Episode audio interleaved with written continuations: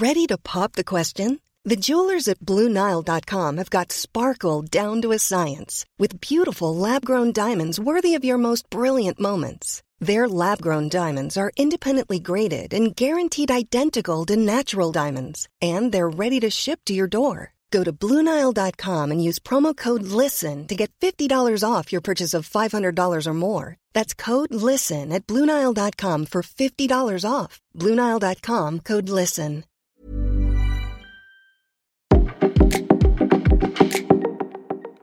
Bonjour, je suis Alexandre Marsat, rédacteur en chef du média Curieux.live. Je vous propose un nouvel épisode du podcast En consultation, réalisé en partenariat avec le CHU de Bordeaux.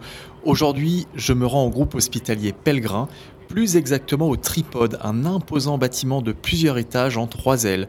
J'ai le privilège d'aller voir le professeur Charles Casanave en consultation pour parler infectiologie. Bonjour Charles Casanave, merci de nous recevoir. On peut dire à nos auditrices et auditeurs que l'on se tutoie car on se connaît depuis la pandémie de la Covid-19 où l'on avait notamment réalisé un live national TikTok. Et tu es souvent intervenu sur euh, Curieux. Bon, la Covid-19, on met plus de masque, on n'en parle plus, c'est derrière nous. Bonjour Alexandre, merci euh, d'être venu pour cette interview.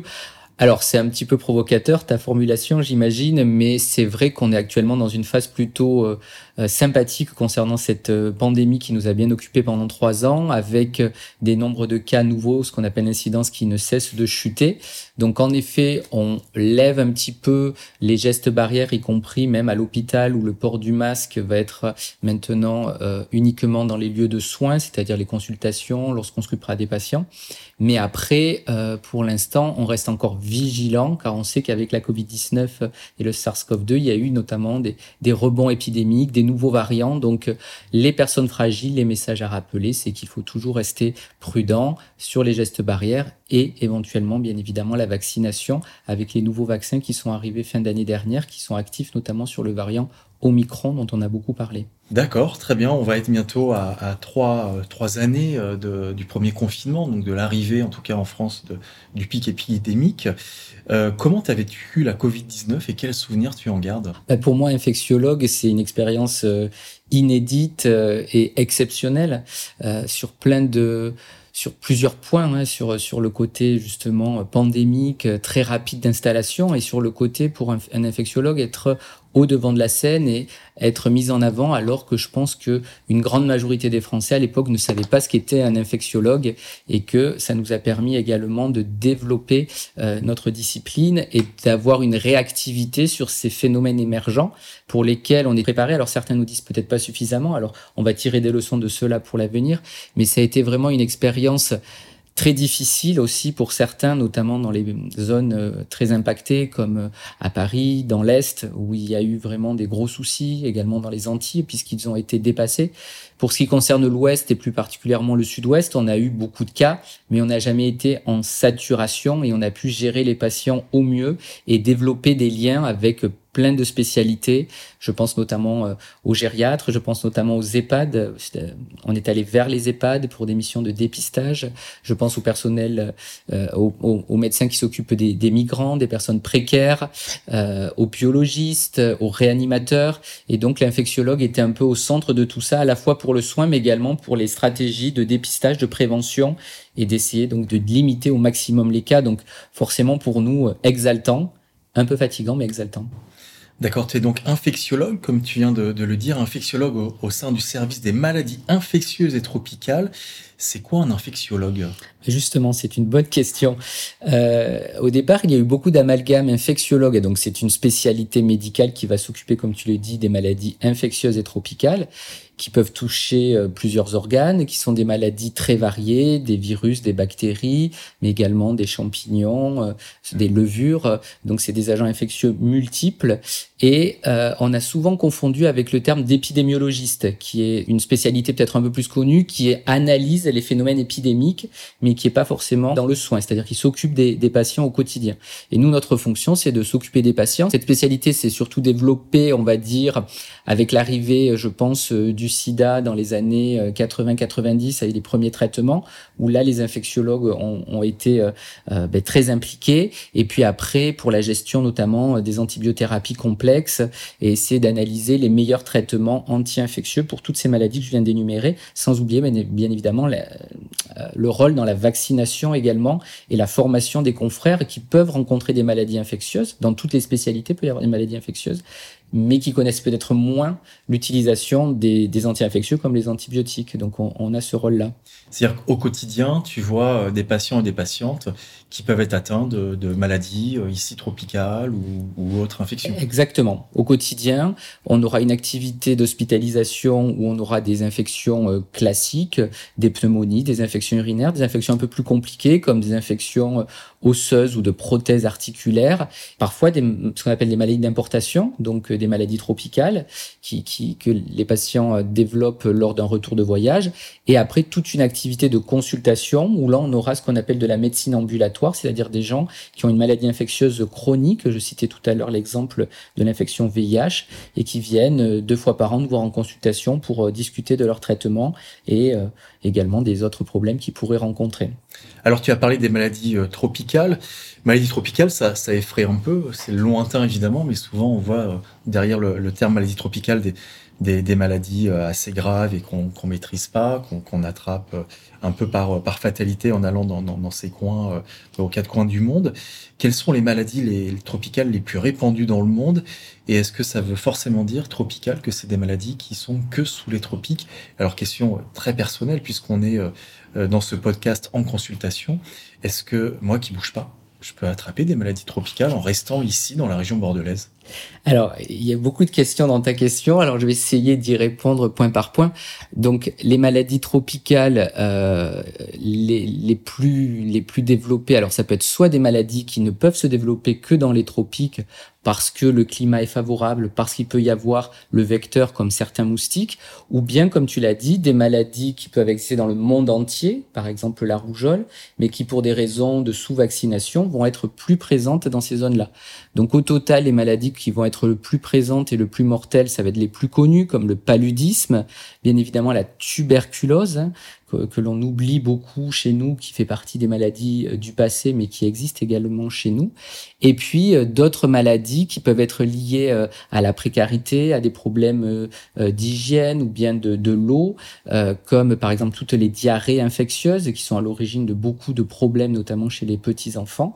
Et puis des maladies virales, comme je disais tout à l'heure, pour des problèmes de couverture vaccinale, comme la rougeole, qui existe toujours beaucoup et qui va faire des complications, notamment chez les, chez les enfants encore encore, une fois. Donc souvent, les, petits sont très impactés par ces maladies, avec justement une mortalité infantile qui est beaucoup plus importante que, chez nous. Tu as parlé de la rougeole. Euh, la rougeole, c'est quelque chose qu'on peut encore attraper aujourd'hui? Euh, bien sûr, c'est vrai que là aussi, ça fait partie des maladies entre guillemets oubliées, mais elle est revenue à nous euh, vraiment de façon très frontale en 2017-2018, où notamment sur Bordeaux, on a eu une, une grosse poussée épidémique liée à une couverture vaccinale qui est pas optimale. C'est une maladie qui est très contagieuse. Donc, qui dit maladie très contagieuse dit couverture maximale optimale, plus de 95% dans l'idéal. Et sachant qu'on est en dessous de ce, cette couverture vaccinale, il y a des bouffées épidémiques de cette maladie qui a toujours l'image d'une maladie infantile bénigne, mais lorsqu'elle est contractée, notamment chez des personnes immunodéprimées, peut avoir des graves répercussions soit sur le moment, neurologique ou respiratoire, ou bien à distance avec des séquelles, encore une fois, soit neurologiques, soit respiratoires. Donc euh, c'est pas une maladie euh, oubliée du passé, et c'est une maladie justement en tant qu'infectiologue contre laquelle on lutte en essayant d'augmenter euh, cette couverture vaccinale. Tu peux nous expliquer justement cette, euh, cette problématique de couverture vaccinale? Pourquoi 95% Alors ça, c'est, je vais essayer de faire simple. Là, là je vais prendre ma casquette d'épidémiologiste, c'est-à-dire plus une maladie est contagieuse, c'est-à-dire une personne peut potentiellement contaminer 18 à 20 personnes lorsqu'on a la rougeole, mais plus il faudra de personnes vaccinées, donc une immunité collective pour limiter euh, la propagation de cette maladie infectieuse. Inversement, une maladie qui serait moins contagieuse, on va pouvoir peut-être l'éradiquer avec une couverture vaccinale moindre. D'accord. Donc la rougeole, voilà, pour vraiment l'éradiquer, il faut vraiment un fort taux de, de vaccination. Comme ça a été le cas finalement pour la Covid-19, notamment sur... Euh, Alors la Covid-19, exactement. Une des explications, euh, ça a été bien évidemment toutes les mesures de confinement de gestes barrières, mais également la vaccination qui a permis à l'échelon personnel et collectif d'essayer de, de, limiter la propagation du virus. Après, le virus a été plus malin puisqu'il a muté, comme tu le sais, mais c'est un peu ça l'idée. Le virus de la rougeole, lui, par rapport à celui de la Covid, est beaucoup plus stable. Donc la vaccination marche dans presque tous les cas. D'accord, très bien. Alors, il y a une partie de question à laquelle tu n'as pas répondu, c'est est-ce que moi, je peux attraper des maladies tropicales ici à Alors, justement, bien, merci de me relancer. Je savais qu'il y avait beaucoup de questions dans ta question. Oui, exactement. Et ça faisait partie du point que je n'avais pas abordé pour essayer de pas trop euh, perturber les choses. Donc, pour en pas effet. t'effrayer. pour pas t'effrayer. Donc là, ça va être ce que l'on appelle des maladies tropicales euh, que l'on pourrait contracter sur le territoire qu'on appelle donc autochtones. Donc c'est vrai que dans, les maladies tropicales dont je n'ai pas parlé, il y a beaucoup de maladies transmises par les moustiques qu'on appelle les arboviroses. La plus connue d'entre elles, lorsqu'on a voyagé aux Antilles par exemple, au Brésil, on peut revenir avec, c'est la dengue. Et donc la dengue, elle nécessite le virus, une personne malade et un moustique. Et en l'occurrence le moustique Aedes euh, ou euh, le moustique tigre qui euh, jusqu'alors n'était pas présent sur le territoire euh, français, puisqu'il ne faisait pas assez chaud. Et les réchauffements climatiques aidant, le moustique, comme vous le savez, comme tu le sais, s'est implanté. Actuellement, on considère qu'il est dans plus de 60 départements français. Et il suffit qu'une personne revienne de cette zone malade, elle se fasse piquer par le moustique, et tu es le voisin, par exemple, de cette personne qui vient te piquer dans la foulée. Et dans ces cas-là, tu peux éventuellement contracter une maladie tropicale alors peut-être pas à Bordeaux pour l'instant, mais euh, notamment l'été dernier euh, dans les Hautes-Pyrénées, euh, en Haute-Garonne, à Toulouse, il y a eu quelques cas de, de dingue autochtone. Donc ça fait partie des, des évolutions. D'accord, tu as parlé de ce virus-là qui peut être contracté maintenant aujourd'hui sur le, sur le territoire de la France métropolitaine. Mmh. à cause du réchauffement climatique. Est-ce qu'il y a d'autres maladies tropicales qui arrivent en fait en France métropolitaine dues au, au changement climatique? Alors, le changement climatique, c'est une des explications. Il ne faut pas non plus tout mettre là-dessus. Il y a aussi les, mouvements de population, les voyages. On a bien vu avec le Covid comment il s'est disséminé très rapidement. Donc, c'est une deuxième explication. Les gens, maintenant que le Covid est passé, voyagent plus et peuvent revenir avec des maladies. Et, euh, et donc, euh, il y a depuis 2006, si je dis pas de bêtises, un réseau de surveillance mené par Santé Puissance pour surveiller toutes ces maladies tropicales, euh, entre guillemets, d'importation, mais que l'on peut contracter sur le territoire. Et on surveille plus précisément donc la dengue, l'autre maladie dont on a beaucoup parlé, notamment au Brésil, Zika, éventuellement chikungunya, euh, dont on avait parlé à la, à la Réunion. Donc toutes ces maladies qu'on appelle encore une fois arboviroses sont surveillées de près, pas dans le sens du retour du voyage, mais d'une contraction sur le territoire français, avec un réseau. Euh, D'accord, c'est-à-dire que là, c'est pas une personne qui euh, rentre en France métropolitaine en ayant contracté le virus, mais euh, c'est une personne qui l'attraperait directement sur le territoire. Exactement. Zika ou chikungunya, on pourrait l'attraper en fait sur le territoire de la France métropolitaine. En théorie, donc Zika, il y a eu quelques cas déjà décrits, en effet. Encore une fois, il suffit qu'on ait le patient, le vecteur, pour que ce soit, possible.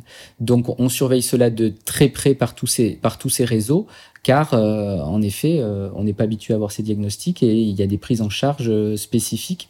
Donc il y a une vigilance accrue puisqu'en 2022, pour donner un chiffre précis, il y a eu 65 cas de dengue diagnostiqués sur le territoire contre un peu plus de 200 de patients qui revenaient de voyage. Donc on voit que le rapport, voilà, le rapport augmente en, en, faveur des, des cas locaux on va revenir sur des, euh, sur des virus euh, qui sont euh, du territoire, si on peut dire, qui sont de chez nous, de France métropolitaine. Si j'ai la gastro, est-ce que je peux attraper la grippe en même temps?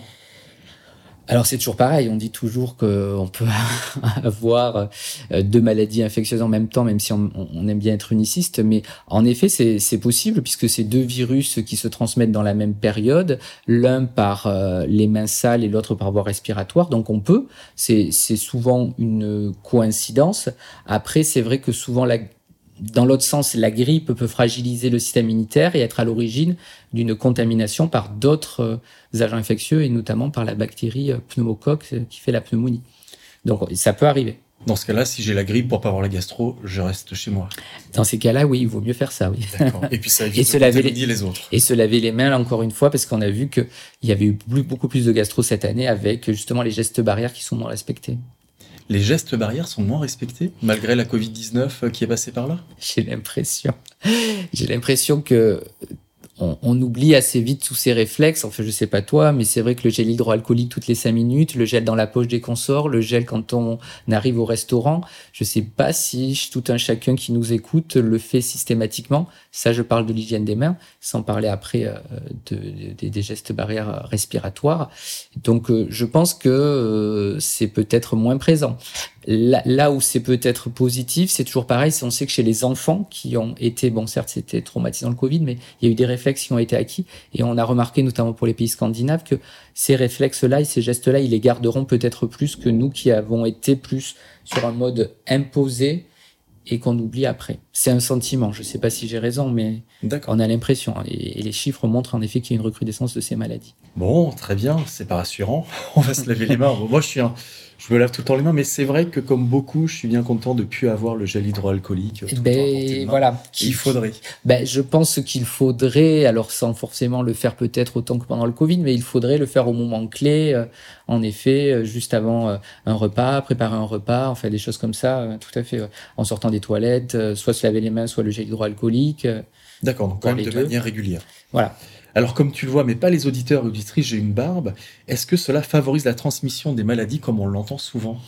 Alors la barbe, on en a beaucoup parlé pendant le Covid, plus pour une autre raison, c'est que éventuellement ça limitait euh, le caractère euh, protecteur du masque, ça pouvait éventuellement laisser passer euh, notamment les masques FFP2 certains agents infectieux, donc on conseillait aux médecins notamment de se raser la barbe. après il y a barbe et barbe. Je vois que ta barbe est propre, entretenue, pas trop longue. Ah, merci, j'ai bien fait de venir. Donc, euh, à part peut-être quelques petites infections cutanées qui peuvent, euh, voilà, qui peuvent être favorisées par la barbe, et quand on a la barbe, on le sait, il n'y a pas de souci particulier entre barbe et maladie infectieuse. Encore une fois, faut pas stigmatiser les, les barbus. Je te rassure. super. Bon, pour, pour, les auditeurs et auditrices, Charles Cazenave porte aussi la barbe, donc finalement c'est peut-être rassurant en tant qu'infectiologue. Alors, euh, rentrons dans les maladies, justement, on a parlé de, de plusieurs maladies déjà, euh, mais pour toi, quelle est la maladie la, la, la plus trash que tu as pu euh, observer? Alors, trash dans le sens euh, clairement dégueulasse en fait. Alors, c'est vrai que dans notre spécialité, encore une fois, euh, moi qui ai travaillé en Guyane, où j'ai vu euh, des lèpres par exemple, où j'ai vu des maladies tropicales mutilantes avec des grosses plaies, j'ai pu être amené, et pareil, j'ai travaillé en dermatologie, on peut être amené à voir quand même des choses, euh, voilà, à la fois pour les yeux difficiles et surtout pour le nez. Souvent, c'est quand il y a les odeurs que c'est compliqué. Mais j'ai envie de dire, on a tellement vu ça qu'on est un petit peu paré et qu'en tant qu'infectiologue, finalement, les barrières ont sauté. Les barrières ont sauté et moi personnellement je suis pas sensible à ça. Alors en effet c'est vrai que certaines plaies très chroniques et pour peu qu'il y ait parfois des asticots dedans, ça peut arriver. Voilà, quand la mouche vient pondre, ah ça peut surprendre. Mais inversement, c'est parfois les plaies les plus propres puisque l'asticot fait le travail, ce qu'on appelle de détertion et, et, et mange entre guillemets les chairs mortes. Donc il y a parfois moins d'odeur. Ah d'accord. Donc euh, c'est ce que je disais, c'est tout un mélange entre la vue, l'odeur, le côté confiné d'une pièce éventuellement qui peut faire qu'on va ressentir les choses plutôt que si la pièce est très aérée. Donc je pense que c'est plutôt ça qui est un peu difficile, bah, tout ce qui est fracture ouverte, enfin tous ces tous ces trucs euh, où les matériels de euh, voilà de, de fractures infectées, euh, d'orthopédie infectée, ça peut être un peu dur, mais globalement moi je vois sur nos étudiants, bon ça va. Même sur les étudiants. Ils n'ont pas trop de voilà de difficultés. Ça y est, même eux les barrières ont voilà. Bon. Alors il y a quand même quelques maladies, euh, quelques maladies qui peuvent être euh, graves. Justement, quel est ton souvenir le plus grave? Alors moi, c'est vrai que voilà, je, je, suis à un âge où, où moi je pense à l'infection VIH notamment, même si j'ai un âge où, où j'ai pas vu les cas euh, les plus graves avant les, les premières trithérapies. Moi, j'ai commencé, euh, on avait déjà euh, les trithérapies, mais malgré ça, on avait quand même des, des patients mais qui avaient pratiquement nos âges, euh, qui étaient en pleine santé, qui arrivaient à l'hôpital et qui, euh, pour certains, en, en, quelques semaines ou quelques mois, donc c'est nos stages en général durent six mois quand on est interne, euh, pouvaient se dégrader. Et j'ai le souvenir d'un jeune patient euh, qui avait un souci, c'est-à-dire qu'il n'arrivait pas à prendre ses, ses médicaments par voie orale et qui avait vraiment un blocage et qui est décédé de ça. Et je sais que ça avait été très traumatisant euh, pour moi, qui à l'époque j'étais chef des internes, ce qu'on appelle chef de clinique, et pour mon interne, je me souviens, avec vraiment euh, ben, des pleurs, quoi, enfin des, des, des moments très difficiles. Mmh. Et, euh, et c'est ça vraiment que, que je retiens. Et quand je parle avec des médecins un peu plus âgés, ça a été vraiment aussi cette pathologie très complexe qui, qui touchait. Euh, alors je dis pas que quand ça touche des jeunes, c'est plus grave que des personnes âgées, mais il y a toujours ce phénomène d'identification et de transfert qui, qui, qui doit jouer aussi. Ouais. D'accord, très bien. Pour le, pour le sida, euh, tu nous as parlé de, de ton souvenir sur, euh, sur ton patient quand tu étais, euh, quand tu étais interne, mais qu'est-ce qu'il en est aujourd'hui du virus euh, du sida? Ça s'attrape comme, comme dans les années 80-90 Est-ce qu'il y a des pics épidémiques aussi concernant le, le, virus du sida? Donc le virus du sida, donc c'est le VIH, hein, virus d'immunodéficience humaine, qui là aussi, comme beaucoup de maladies virales, est, est surveillé, et notamment par Santé publique France. Et la bonne nouvelle, c'est que depuis quelques années, donc on va dire qu'on plafonnait à peu près à 6500 contaminations, nouvelles contaminations par an en France. Euh, et là, depuis quelques années, notamment sur les chiffres de 2021, qui sont publiés toujours au 1er décembre, donc 1er décembre du 2022, on voit qu'il y a une baisse des nouvelles contaminations grâce à toutes, tous les efforts de prévention que l'on fait. Donc à peu près 5000 personnes ont découvert en 2021 une infection par le VIH donc des hommes, des femmes, différents modes de contamination, majoritairement donc par relation euh, sexuelle et avec des âges plutôt jeunes. Donc euh, ça existe encore, hein, ça paraît vraiment une maladie des années 90 qui a disparu, mais ça existe encore. Et donc, les moyens de prévention sont encore euh, très importants, et notamment euh, l'utilisation du préservatif euh, ou d'autres actes de prévention dont on peut discuter avec son médecin traitant, ou bien euh, avec des centres spécialisés en santé sexuelle, comme ce que l'on appelle les, les CEGID. Là aussi, comme on l'a vu pour d'autres maladies où il faut savoir se protéger, se laver les mains, porter un masque, euh, ben pour ce type de virus-là, il y a aussi des, protections, tu l'as rappelé, le, préservatif. Donc c'est toujours le, discours auquel dire attention, vraiment, euh, écoutez les campagnes de prévention et protégez-vous. Ayez la bonne protection face, face à tel ou tel virus ou, ou maladie. Et d'autant plus, excuse-moi, je rebondis, puisque on va s'adresser aussi à, à des jeunes et moins jeunes. Le corollaire, le VIH est une infection sexuellement transmissible celle qui, fait le plus peur, mais actuellement, on a une recrudescence en revanche de toutes les autres infections sexuellement transmissibles, qu'elles soient liées à des virus ou à, comme le, le papillomavirus, pour lequel il existe un vaccin, ou bien des bactéries, comme par exemple le chlamydia, qui est l'infection bactérienne la plus fréquente et qui peut avoir des répercussions chez la femme, avec notamment des troubles de la, de la stérilité, enfin des, des soucis comme ça pour avoir des enfants plus tard. Donc là aussi, il y a des moyens de prévention et il y a aussi des campagnes de dépistage importantes. On rappelle l'accès euh, aux préservatifs euh, gratuits, pour après des personnes plus âgées, des préservatifs remboursés sur ordonnance. Et puis depuis peu, on peut se faire dépister gratuitement dans les laboratoires si on a moins de 26 ans pour ces infections sexuellement transmissibles. Donc je pense que c'est important aussi. Très bien. Alors le, le sida, c'est aussi une question d'actualité. Des scientifiques ont officialisé des guérisons de patients euh, atteints du virus du sida très récemment. Euh, Est-ce qu'on peut vraiment en guérir aujourd'hui du sida? Je pense qu'il y a, il y a des gros effets médiatiques là-dessus, notamment, tu dois faire allusion récemment à la publication du, du patient de, entre guillemets, de Düsseldorf, parce qu'on les appelle par les villes, le premier étant le patient de Berlin. Il y a des gros effets médiatiques et puis concomitamment justement du congrès du VIH qui avait lieu là récemment à Seattle aux États-Unis où j'étais. Souvent, c'est souvent dans ces moments-là qu'on en parle il faut savoir que ces, patients-là, c'est des cas exceptionnels. Hein. C'est des patients qui ont eu euh, souvent des, des maladies du sang, euh, ce qu'on appelle des hémopathies, et chez qui on a en fait euh, fait des greffes, c'est-à-dire qu'on a changé entre guillemets tout leur sang, tout leur système immunitaire. On a on les a irradiés, donc toutes les cellules porteuses du VIH ont disparu, et derrière on va greffer des cellules entre guillemets donc de sujets sains et qui sont en plus résistantes naturellement. Alors c'est un hasard des hasards au virus du VIH. Donc même s'il restait quelques traces de virus chez ces patients, ils ne trouvent plus les cellules pour se multiplier et donc c'est des patients qui vont guérir. Donc imagine euh, tout ce qui tout ce qu'il faut endurer pour euh, voilà. Donc on peut pas décemment proposer ça en 2023 à nos patients. Oui, parce que là, il faut, vraiment. Ben, c'est des chimios, c'est des rayons, c'est des choses euh, qui peuvent être déjà mortelles en, soi et les complications infectieuses que cela peut entraîner. Donc c'est vrai qu'on parle beaucoup de guérison, euh, mais ça se compte sur les doigts d'une main et c'est en passant par des traitements très lourds. Donc les patients nous posent souvent la question, donc c'est à nous après de leur réexpliquer qu'actuellement les traitements permettent de bien contrôler la maladie, qui sont toujours porteurs du virus, qu'il y a d'autres stratégies beaucoup plus euh, acceptables qui sont en cours de développement pour essayer d'éliminer ces virus qui sont euh, dans leur ADN. Alors, on, parle beaucoup des, euh, vaccins concernant les, virus. Malheureusement, il n'y a pas encore de, de vaccin contre le, sida. Mm. mais est-ce qu'il est aussi bon de prendre des antibiotiques contre toutes, toutes ces maladies dont on a parlé jusqu'à maintenant? Ah, ben bien sûr que non. tu me poses la question à moi. Virus, virus, vaccin, antibiotiques, bactéries, est-ce que tu peux ah de l'ordre dans tout ça? Ben, De l'ordre, ça va être assez simple. Il faut savoir qu'en gros, comme je disais tout à l'heure, il y a deux grandes catégories d'infections. Des infections liées à des virus et des infections liées à des bactéries. Dans la majorité des cas, les infections qu'on rencontre, c'est des infections virales. On en a parlé, Covid, grippe, euh, gastroentérite. Donc toutes ces maladies elles ne répondent pas aux antibiotiques. Le virus est résistant aux antibiotiques. L'antibiotique n'aura un effet que sur les maladies bactériennes qui finalement sont beaucoup plus rares. La bactérie la plus connue, par exemple, c'est le staphylocoque. On a parlé tout à l'heure du pneumocoque.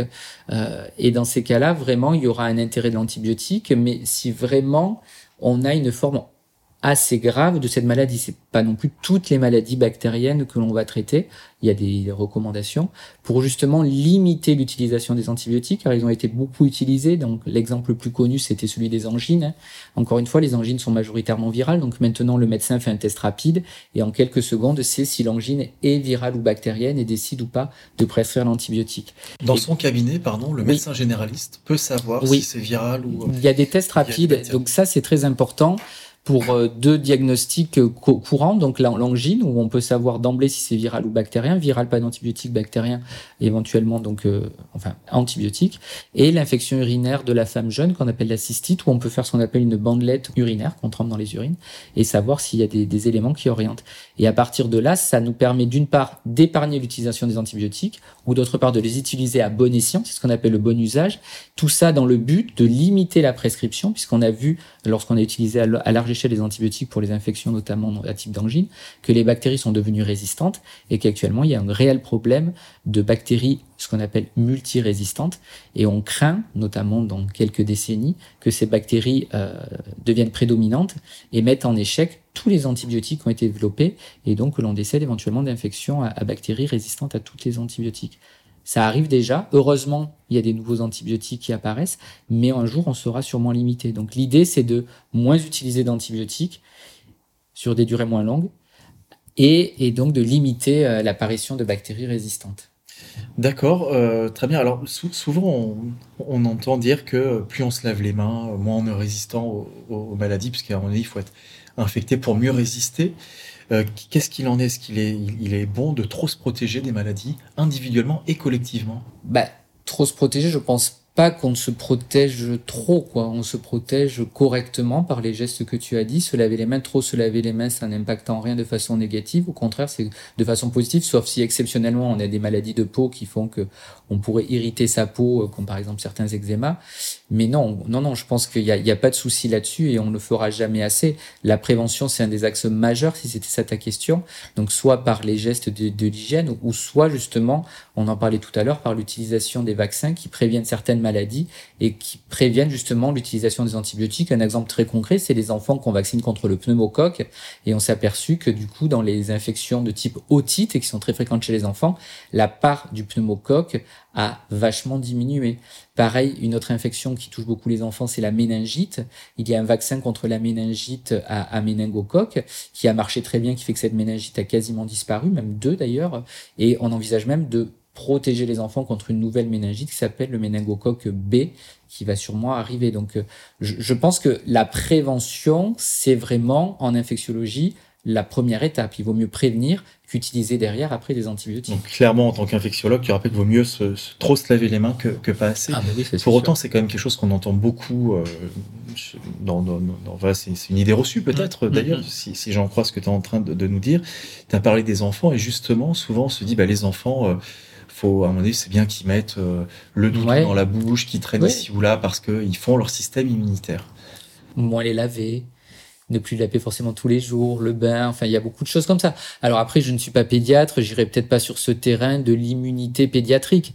Euh, en effet, je pense pas que les enfants, il faut les les élever dans des milieux stériles puisqu'en effet, on va faire son immunité dès la naissance. Euh, que, on voit même qu'un enfant qui naît par voie basse ou par césarienne n'aura pas le même système immunitaire. Donc, en rencontrant les premières bactéries au niveau euh, du vagin, de la peau de la maman, de la peau du papa quand on fait du pot à peau, tout ça, c'est très important. C'est des bactéries de l'environnement, des virus de l'environnement qui vont stimuler certaines cellules de l'immunité. Donc ça, c'est important. Après, faut pas non plus aller à l'extrême et laisser l'enfant, euh, voilà, euh, toujours dans le sable, sans le Il y a un juste milieu à, à trouver. Mais comme pour tout, oui. D'accord. On a enregistré en France métropolitaine le premier cas de, de dengue. Est-ce qu'il faut s'en inquiéter et est-ce que moi je pourrais l'attraper ici à, à Bordeaux? La dingue. La dingue. C'est un E, mais on prononce comme I, comme le être fou même si ça n'a rien à voir. D'accord. Bon, avec l'accent du sud-ouest, c'est plus simple à prononcer. la dengue.